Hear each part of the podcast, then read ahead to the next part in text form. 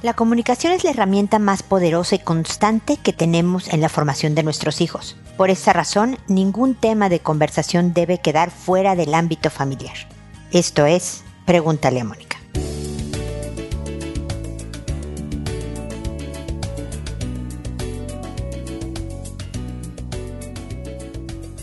Bienvenidos amigos una vez más a Pregúntale a Mónica. Soy Mónica Bulnes de Lara, como siempre feliz de encontrarme con ustedes en este espacio que habla como en muchas otras ocasiones sobre las conversaciones en familia. Porque la verdad esto es todo lo que tenemos. Desde luego que tenemos el establecimiento de límites, el ser constantes en mantener los límites y las consecuencias si los límites se transgreden. O sea, desde luego que en la formación hay herramientas. Pero la conversación, la comunicación con los hijos es sumamente poderosa y es la que continuará aún después de que ya no están los hijos en edad de ponerles consecuencias, ¿no? Mis hijos son jóvenes adultos y ya tengo rato en que no los puedo mandar a su habitación castigados o ya no les puedo quitar el celular. De entrada porque dos ya no viven en la casa, el otro se fue, volvió y está por irse nuevamente, entonces está complicado que yo a los 25 que tiene el menor lo castigue porque ya no viene el caso. Pero yo creo que todavía puedes tener conversaciones formativas con los hijos, incluso. O sea, yo creo que mi papá de 84 años puede tener una conversación conmigo que haga una marca, me forme de alguna manera. ¿No? Que me dé un ejemplo que diga yo, ah, tienes razón, y yo enmiende mi camino, ¿no? Lo cambie, lo modifique, lo mejore, espero, en donde sin saberlo a lo mejor mi papá, como muchas veces no lo sabremos nosotros, me haya hecho una mejor persona. Y lo que nosotros tenemos como objetivo como papás es preparar a los hijos para el mundo real, para la vida adulta, para que se puedan manejar por sí mismos. Entonces, hay muchos temas que nos incomodan. Las sexualidades, cualquier tema relacionado con sexo, ¿no? Nos pone nerviosones, no es un tema favorito ni para ellos ni para nosotros. Hablar de honestidad, hablar de cosas a lo mejor, por ejemplo, en que nosotros no hemos sido un buen ejemplo. No, muchos papás que fuman me dicen, híjole, pues con qué autoridad moral les digo que no fumen. Bueno, con el saber que el cigarro hace daño, creo que tienes, y que eres su papá o su mamá, tienes autoridad para decirle no cometas este error. Yo ya me enganché en esta cosa que me hace daño. No fumes, hijo.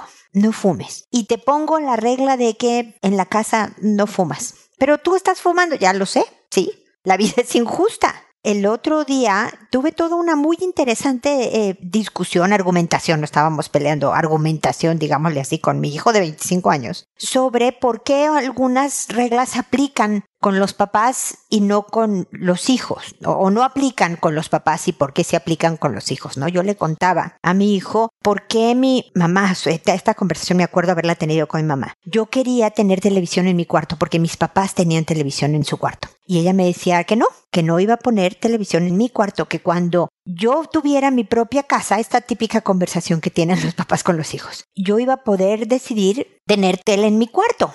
¿No? Cuando fueran mis reglas, mi casa, mi, pero que mientras ella pusiera las reglas, por ser la mamá, ni modo, me friego, yo no tengo tele en mi cuarto, ella sí. Los papás tenían privilegios que yo no tenía porque ellos eran los papás. Y yo acaté, y de verdad crecí con la ilusión de decir, uy, un día voy a tener mi casa y mis propias reglas. Y efectivamente, crecí y eso apliqué en mi casa. Nosotros teníamos privilegios, tenemos privilegios como padres que los hijos no tienen. Y mi hijo, en la misma postura que yo tuve en aquella época, me decía, pero ¿por qué? Pues porque los papás guiamos a los hijos porque los papás les, o sea, un hijo de 16 no está preparado para ciertas, él cree que sí, el hijo de 16 está preparado y le chocaba, a mi hijo le molestaba que yo le dijera, tú no has tenido hijos, el hijo de 25, ¿no? Ay, sí, me vas a salir el típico argumento de tú no has vivido esto, entonces, pues hijo, ¿qué te puedo yo decir? El día que tú tengas un jovencito a tu cargo, y entonces seas responsable de su bien y veas que él cree que está listo para la vida, pero solo tiene 16. Hay partes de su cerebro que no se han han acabado de formar, vas a tener que restringirles ciertas cosas que tú sí vas a hacer. Porque eres el papá, porque ya está tu cerebro formado, porque bla, bla, bla, bla, bla. Entonces, estas conversaciones serán que incomodan, que enfrentan, que a veces tienen un punto que dice, ¿sabes que en eso tienes razón? No lo había considerado, tienes Y dárselo no te quita, no te resta autoridad. Al contrario, suma respeto con los hijos. No teman a las conversaciones, enfréntenlas, venzan el nerviosismo, díganle a los hijos, estoy nervioso, este tema no me gusta, ¿no? De sexo, de tal, drogas, no sé, el que te incomode. Pero no dejen fuera ningún tema. Los hijos no te van a contar todo.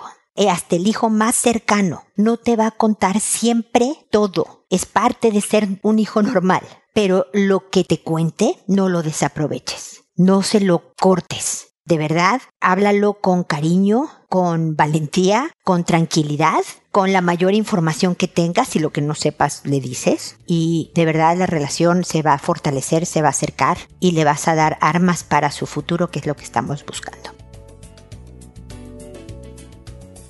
Bueno, este es mi comentario inicial y ahora me voy, como saben, a responder a sus consultas que lo hago por orden de llegada que a todo mundo le cambio el nombre. Nadie se llama como le estoy diciendo que se llama en el programa para asegurar su anonimato. También se me dicen de qué país son o cosas así. Le quito todo dato que pueda identificarlo para que de verdad estén tranquilas de que nadie sabe quiénes son. Y como saben, es un programa de internet y por lo tanto me llegan de todas partes del mundo, no solo de Latinoamérica o de Estados Unidos la parte latina, o sea, de todos lados donde se habla español, sino a veces de Europa y Asia donde algún latino perdido de por ahí. Así que tengan la tranquilidad que nadie sabe quiénes son ustedes. Lo hago por audio y no les contesto el mensaje escrito porque de verdad quiero que otras personas que nos están escuchando y que tengan alguna situación similar puedan encontrar en mis comentarios algo que les pueda ayudar en su situación, que me puedo llegar a tardar en responder por diferentes motivos, pero siempre contesto. Siempre tengan la certeza que aunque llegue tarde que ustedes ya resolvieron la situación en la que se enfrentaron, Espero que mis comentarios complementen lo que ustedes hayan hecho. Que cuando ya haya respondido y el programa se haya publicado en la página, yo a esa persona le mando un correo diciéndole el número del episodio, el título del mismo y el nombre que le puse, para que sepa que ya puede escuchar mis comentarios, ¿ok?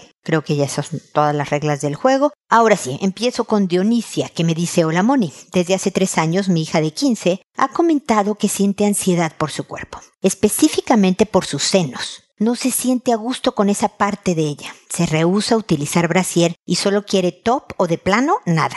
Me dijo también que tiene muchas ganas de vestirse con un traje de hombre, tipo Madonna o esas artistas que lo han usado. No viste como niño, simplemente le gusta ropa cómoda como licras, sudaderas o bermudas. Le hemos preguntado si le gustan las niñas, pero dice que no. La llevamos con una psicóloga y nos dijo que ella opina que nuestra hija está muy segura de querer comportarse como hombre. Muy segura me lo pone con mayúsculas, Dionisia. Que de hecho ha llegado al punto de lastimarse el cuerpo por esta no aceptación a ella misma. Ese punto mi hija también lo ha comentado conmigo, pero no pasó más allá de pellizcarse los muslos un par de veces sin dejarse hematomas o cicatrices. Yo estoy muy al pendiente de este tema sin que ella lo note. Me fijo que no traiga marcas o cortadas o algo similar y no ha sucedido. La psicóloga dijo que ella podía ayudarla para que se iniciara el cambio a hombre. Ya. No quedamos convencidos ya que fue solo una cita, pero tampoco nos convenció que se hiciera de un diagnóstico a la primera vez. Además a mi hija le gusta usar faldas largas y maquillarse, situación que nos desconcierta aún más, pues si estuviera tan segura creemos que no las usaría. Lo que sí es un hecho es que le gusta traer el cabello muy corto, pero con fleco largo. Pensamos que más bien es cuestión de autoaceptación, de autoestima, de sentirse cómoda usando ropa holgada más que ropa masculina. Es una chica muy tranquila y excelente estudiante. Tiene pocas amigas, pero muy entrañables. Algo que sí le cuesta mucho es usar blusas ajustadas o de manga corta. Se cohibe mucho y esto ocasiona que se jorobe al estar de pie. Hemos sido sobreprotectores con ella por ser hija única. Su papá es muy tranquilo y paciente con ella, pero yo soy la que llaman una madre castrante y algo dura. Sin embargo, también soy muy amorosa.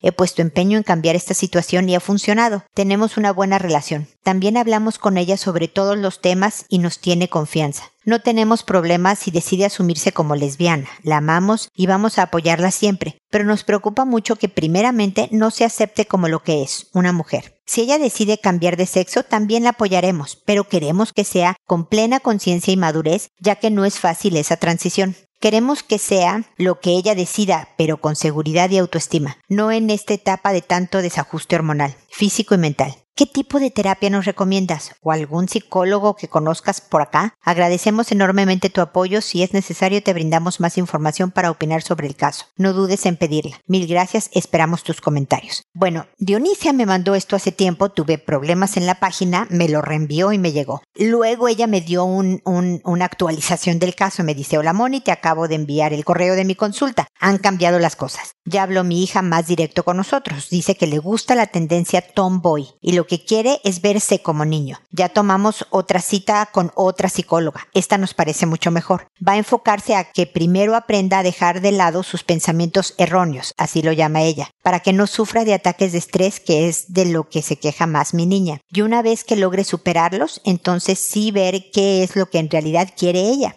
seguir como niña o cambiar su género. También hablé más con mi hija y me dijo varias cosas. Uno, que su mayor preocupación es defraudarnos como padres. Eso ya le dije que no debe de agobiarla. Siempre la vamos a amar, sea como sea, y contará con nuestro apoyo toda la vida. 2. Que le desespera sentir disfobia o disforia. No sé bien cómo se llama el temor de que no te sientes a gusto con tu cuerpo. De hecho, Dionisia se llama disforia de género. La disforia sola es no estar a gusto en general. Disforia de género es ya no estar a gusto con tu cuerpo. Dice que varias veces el día le pasa y puede durar poco tiempo y controlarlos o de plano le puede durar todo el día. Este es el punto más complejo para ella y el que quiere atacar primero por favor darnos tu consejo para apoyarla. Sobre esto me comentó que en una ocasión buscó en internet información y que ahora tiene miedo de haberse creído que es su caso. Vaya, que igual y se influenció. 3. Que desde que se cortó el cabello y le compramos tops para que su pecho esté más sujeto y contenido se siente feliz y que le da miedo sentirse así porque nunca lo había experimentado. También le da miedo que ahora la gente la voltee a ver, cosa que antes no le preocupaba. 4. Por último, me dijo que tiene miedo de equivocarse, que igual y lo que siente es solo temporal y que tiene temor de que al rato no sea lo que pensaba. Yo le dije que por estas razones es que debe de ir paso a paso, ya que es una decisión compleja y por lo mismo es mejor que se tome su tiempo para que sea lo más acertada y consciente. Sé que es mucha información lo que te envío, pero es que han sucedido muchos eventos y quiero resumirlo. Gracias. No te preocupes, Dionisia, por eso leí todo el caso, porque además de que me tardé terriblemente en, responderte, es un caso importante y creo que muchas familias pueden estar pasando por lo mismo, porque a los 15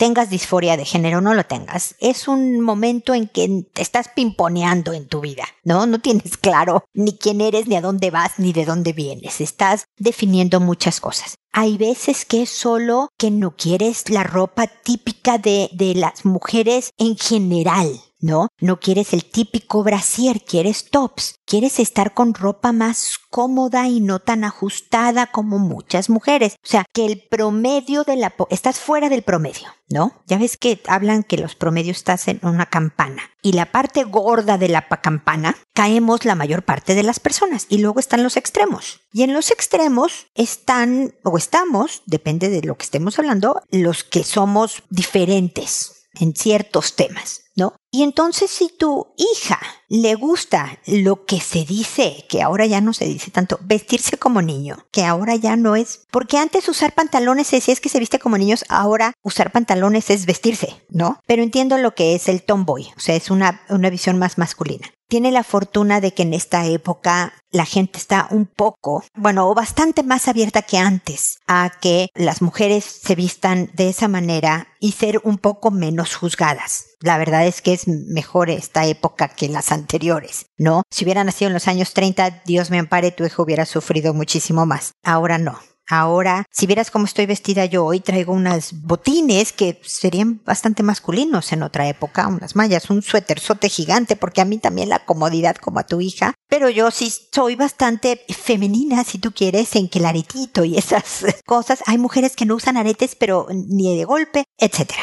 Yo creo que lo estás manejando como una campeona, Dionisia. Yo creo que lo estás manejando muy bien abierta, conversadora. Sé que a ratos, porque nos hemos comunicado, en que te agarra la ansiedad, el temor de que lastimen a tu hija. No vas a poder evitar que se tope con gente nefasta que un día le diga una idiotez una idiotez. Hay gente que dice idioteces nada más porque es ignorante, porque tiene problemas, porque está enojada con el mundo. Yo no he sido, como te digo, una tombo y no nada. Yo, por otras circunstancias de la vida, es más, te voy a decir, yo tengo problemas de salud, ¿ok? Desde muy niña. Y un día en la media, en la prepa, no sé de qué país seas, entonces lo voy a decir de las dos formas, en chileno y mexicano. Alguien me dijo, es que sabes que tú estás usando aire ajeno. Tú debiste de morirte a los 11 años de acuerdo a Darwin, ¿no? La extinción de los débiles y la supervivencia de los más fuertes. A ti te salvaron la vida a los 11 años y estás aquí. Pero en realidad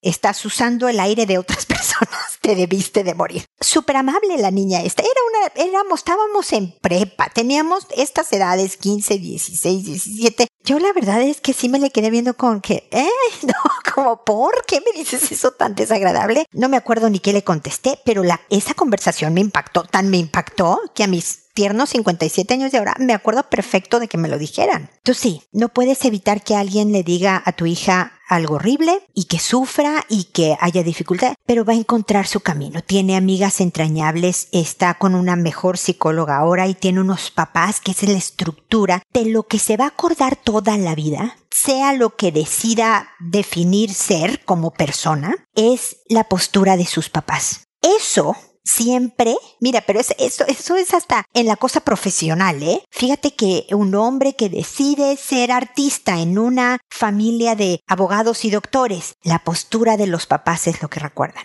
¿Me explico? Entonces van a estar bien todos, Dionisia, tú, tu marido, tu hija va a necesitar, va a ser un proceso, va a necesitar de mucho cariño, de mucho apoyo, pero también de mano firme cuando la quinceañera de repente se salga del carril. No dejes de educar, porque esté pasando por un proceso personal complicado no quiere decir que no requiera de ser formada como cualquier adolescente. No dejes de ser madre y aquí estoy para apoyarte, echarte porras, seguir consolando cuando las cosas sean duras y poder apoyarlos en este momento y etapa y proceso que no es tan fácil, ¿ok?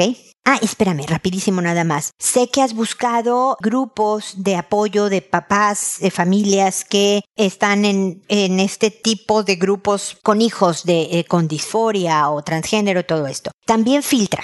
Investiga y donde te sientas identificada y cómoda, quédate ahí con quienes compartan el tipo de valores que son también la cultura de tu casa, quédate ahí. Con los que no, aléjate. Obviamente, eh, la terapia de grupo, el compartir con familias que pasan por lo mismo, amigos o grupos ya formados, es bien útil. Entonces, mi sugerencia sería que investigues y te quedes un ratito y veas. Ah, no, esto me parece que no va por donde nosotros vamos, gracias, y te retiras. Eh, se vale, ¿ok?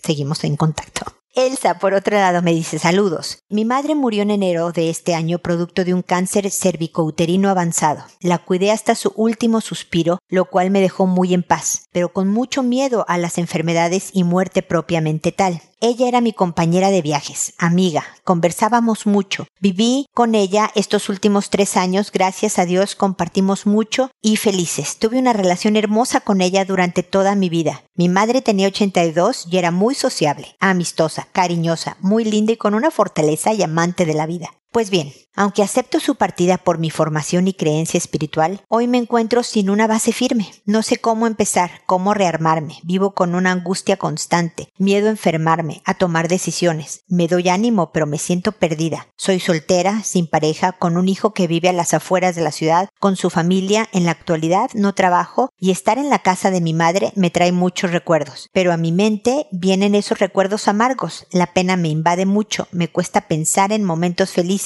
que fueron muchos. En general, te cuento, siempre he tenido miedo a los muertos y a la muerte, incluso a mi madre. Tengo 58 años y no quiero perder tiempo en pensamientos negativos o pensando en que me voy a enfermar o que yo no tengo oportunidades porque me siento mayor y sin fuerzas. Muchas gracias, Mónica, y quedo a la espera de tu consejo. Ah, no, Elsa.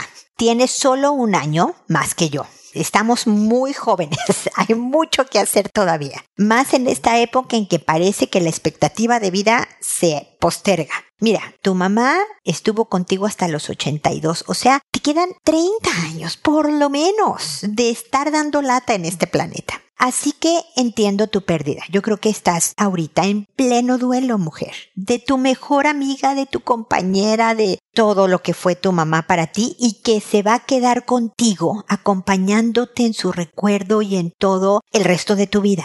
Y yo creo que el mejor honor que le puedes hacer, homenaje, eso es la palabra que estaba buscando, el, mayor y mejor homenaje que le puedes hacer a su memoria, a esta mujer que fue amante de la vida, es que tú salgas a vivirla. Yo creo que si tu mamá, aunque entendiera amorosamente por lo que estás pasando, que es normal, fue en enero y estamos en, en abril, mi querida Elsa.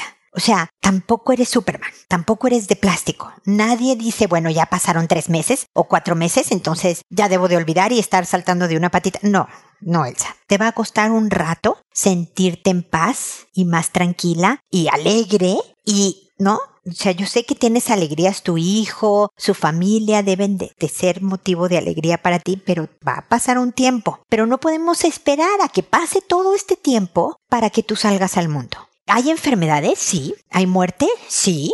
Pero guardarte en una burbuja, o sea, ¿qué dicen? Que si por evitar que la muerte y las enfermedades y lo terrible entre a tu casa, cierras con ladrillos puertas y ventanas para que no no entre el coronavirus y no entre la muerte, digamos, no va a entrar el bicho pero tampoco va a entrar la luz y no vas a ver los, lo verde de allá afuera y el pajarito y el perro callejero simpático que hizo alguna gracia. Y no va a entrar lo bonito tampoco. No va a entrar lo feo, pero tampoco lo bueno, Elsa, no va a entrar nada. Y en la vida tiene que entrar todo lo bueno y lo malo. Es un poco lo que le decía Dionisia, no va a poder evitar que su hija le pasen cosas desagradables porque si hay gente que de verdad dan ganas de darle un zape de repente por las cosas que pueda decir. Pero su hija tiene que salir al mundo y vivir y gozar y encontrarse en el camino. Lo mismo tú, mi querida Elsa, pero vámonos poco a poco. Te voy a meter un gusanito en la cabeza,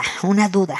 No sé si sea muy pronto, a lo mejor me dices, estás, estás loca, Mónica, ¿cómo crees? Si vivir en casa de tu mamá te trae todos estos recuerdos que son pesados, ¿qué opinarías de llevar contigo las cosas que son más significativas de tu mamá, pero irte a vivir a un departamento, a otra casita nueva, chiquita, para ti, renovar una nueva etapa? ir pensando, si no en este año, en el próximo, en cambiarte de casa a algo que sea que ya no fuera de tu madre y tuyo, sino solo tuyo como una renovación. Pero si te llevas cosas que, ¿no? Mi mamá se murió hace dos años, no puedo creer que ya son dos años, y tengo lo que me pude traer de México, porque te, te podrás imaginar que en la maleta no te puedes traer cosas grandes ni pesadas, ni, ¿no? Entonces todo lo planito y lo chiquito y lo así me traje pero a cada rato, ¿no? Tengo unas cositas que le pones a la vela para apagarlas, ¿no? Una apagavelas, no sé el nombre técnico. Entonces lo tengo ahí en, en, la sala. Entonces cada vez que veo en la mesa de la sala, veo la cosita esa, me acuerdo que es de mi mamá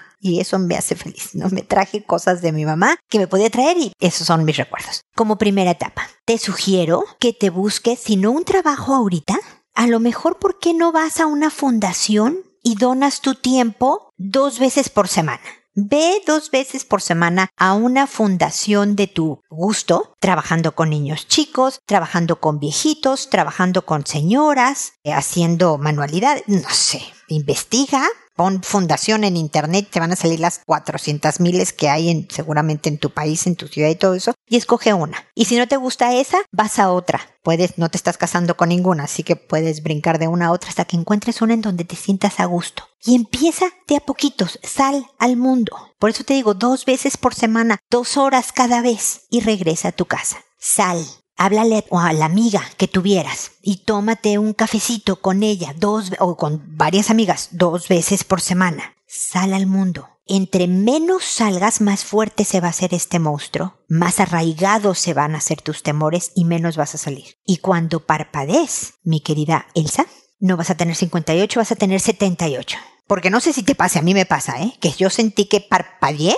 estaba en la prepa, como contaba mi anécdota hace ratito, de tenía 15 años y ahora tengo 57. Pasaron de volada. Entonces no dejes que la vida pase rapidísimo sin que descubras que, ah, mira, me fui a la fundación y hice una nueva amiga, qué divertido. Y además ayudar gente me gustó. Y qué tal que después de tantos X meses me ofrecieron trabajo ahí mismo. Y bla, bla. No sé, veto a saber qué te espera allá afuera. Puede ser algo maravilloso. ¿También con tropezones? Sí, también con tropezones. Eso se llama vida. Y como digo siempre, Elsa, aquí estoy. Déjame acompañarte, escríbeme, dime, Mónica, hice esto, me salió pésimo, esto me salió muy bien, me morí de la risa, eh, sigo llorando, lo que sea. Déjame ser oreja, déjame acompañarte en este proceso, pero date chance. ¿Estás de duelo? es normal, va a tomar tiempo. Poco a poco. Se ve que tu mamá fue una gran compañera, qué padre que la tuviste por 58 años. Estuvo contigo. Qué buena onda. La verdad es que eso fue toda una bendición. Y la, vas a empezar a recordar las cosas padres, las que te hagan sonreír, te lo digo. Y va a ser siempre unos buenos recuerdos que te acompañarán toda la vida. ¿Ok?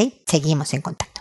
Fabia me dice, Hola Mónica, gracias por tu disposición para escuchar y brindar consejo. Mi situación es la siguiente. Mi esposo y yo estamos atravesando por una crisis muy fuerte. A punto de divorcio estuvimos. Esto empezó hace un año, a los 18 años de casados. Él me dijo que solo se quedaría en casa por las niñas. Yo lo primero que pensé es que se quedaba porque no tenía la solvencia adecuada para volver a empezar solo. Sin embargo, después de casi un año, vi sus estados de cuenta y pude ver que tiene una buena suma acumulada y recibe de su trabajo un buen sueldo mensual. Las cosas han tenido una mejoría leve, pero muy significativa para mí. Por ejemplo, salimos a comer, a visitar a la familia, cosa que ya no quería hacer.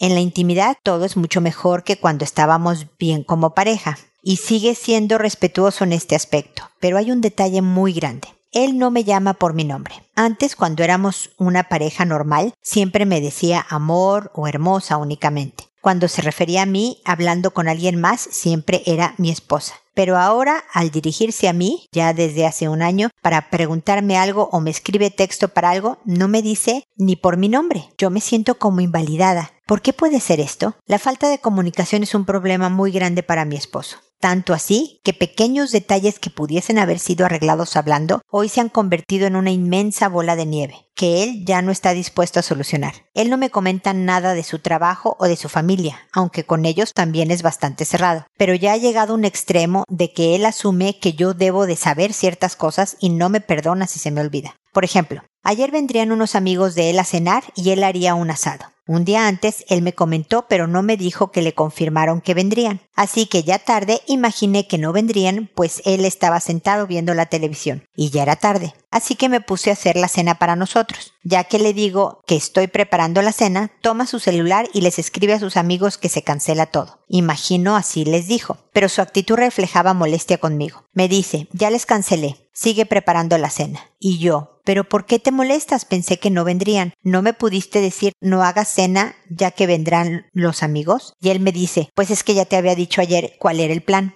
Bueno, esa situación es solo un ejemplo. No me puede decir bien las cosas. Si tenemos un desacuerdo, él toma el papel de ofendido y hace como un berrinche como ese de cancelar la cena. Él se preocupa mucho por nosotras, le encanta hacernos postres y sorprendernos con la comida a mis hijas y a mí, pero por el mínimo desacuerdo explota. No puede dar su opinión si no es con enojo, sin opción a llegar a un acuerdo. Ceder es muy difícil para él. Si algo no se le sirve bien en un restaurante, le habla mal a los meseros, en lugar de pedir amablemente lo que necesita. Si yo dejo alguna cosa en un lugar que no le gusta, la tira al piso para hacerme saber que eso no lo vuelva a poner ahí. Igual con mis hijas, es muy duro para pedir las cosas y hiere sus sentimientos con sus desplantes y mal humor cuando algo que hicieron o no hicieron no le parece. Cuando les compra ropa a las niñas o les hace alguna comida, ellas saben que no les puede decir esto no me gusta porque lo va a tomar a mal. Así que aceptan todo y luego se quejan conmigo. Él tiene ya 45 años. ¿Cómo se puede trabajar el diálogo con un hombre así? Yo ya no sigo con la discusión y dejo que se le pase, pero no es lo óptimo para una relación.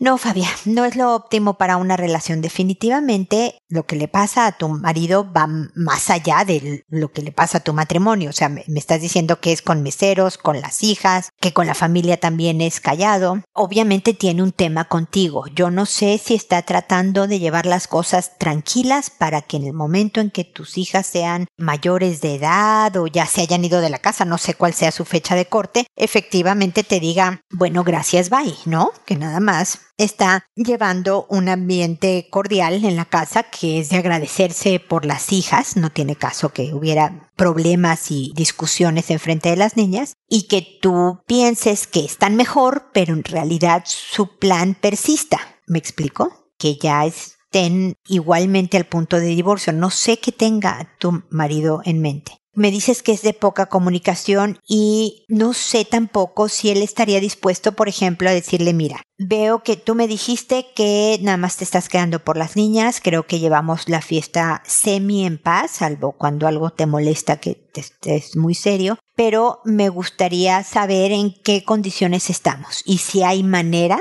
de mejorar esto, porque independientemente de que pues este quedes por las niñas, siempre por la historia tenemos 18 años, bueno, 19 años de casados, tenemos historia, tenemos hay cosas que podemos construir juntos. ¿Qué te parece si vamos con una mediadora, con una terapeuta para ver si hay algo que hacer o ya no? porque independientemente de los temas que tengan como familia o como pareja, tu marido tiene temas personales y su arma de control son estos berrinches que tú le llamas. Porque para evitarse discusiones todos se callan. Tus hijas ya no le dicen nada, que algo no les gustó de lo que les hizo o no les hizo. Tú ya también evitas discusiones y entonces es un arma muy poderosa. ¿No? El que yo hago mi berrinche y entonces ya no me dice nada, ¿no? Yo marco territorio. Pero efectivamente eso nada más aleja, mete distancia y sí acaba por terminar la relación. Entonces, si ustedes efectivamente es el anuncio, como dicen, es la crónica de una muerte anunciada, si definitivamente nada más están manteniendo el tiempo en paz para sus hijas, ok,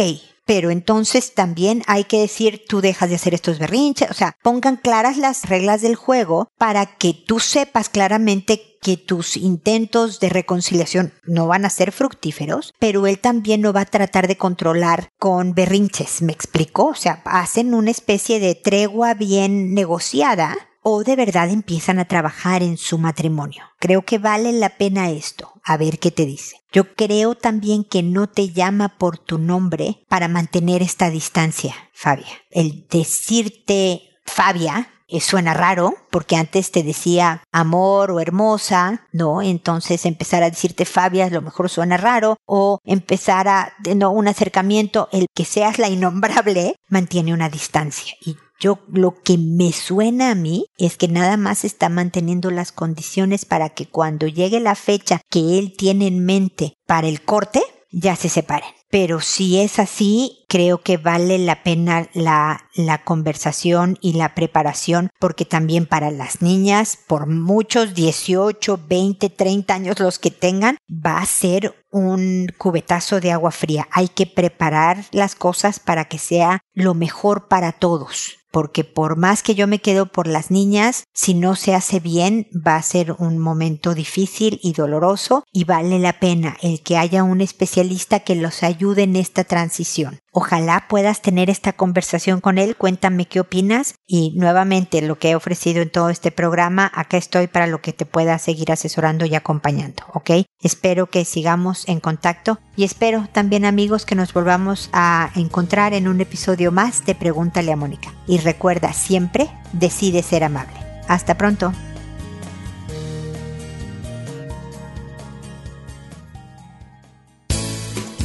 ¿Problemas en tus relaciones? No te preocupes, manda tu caso, juntos encontraremos la solución. www.preguntaleamónica.com Recuerda que tu familia es lo más importante.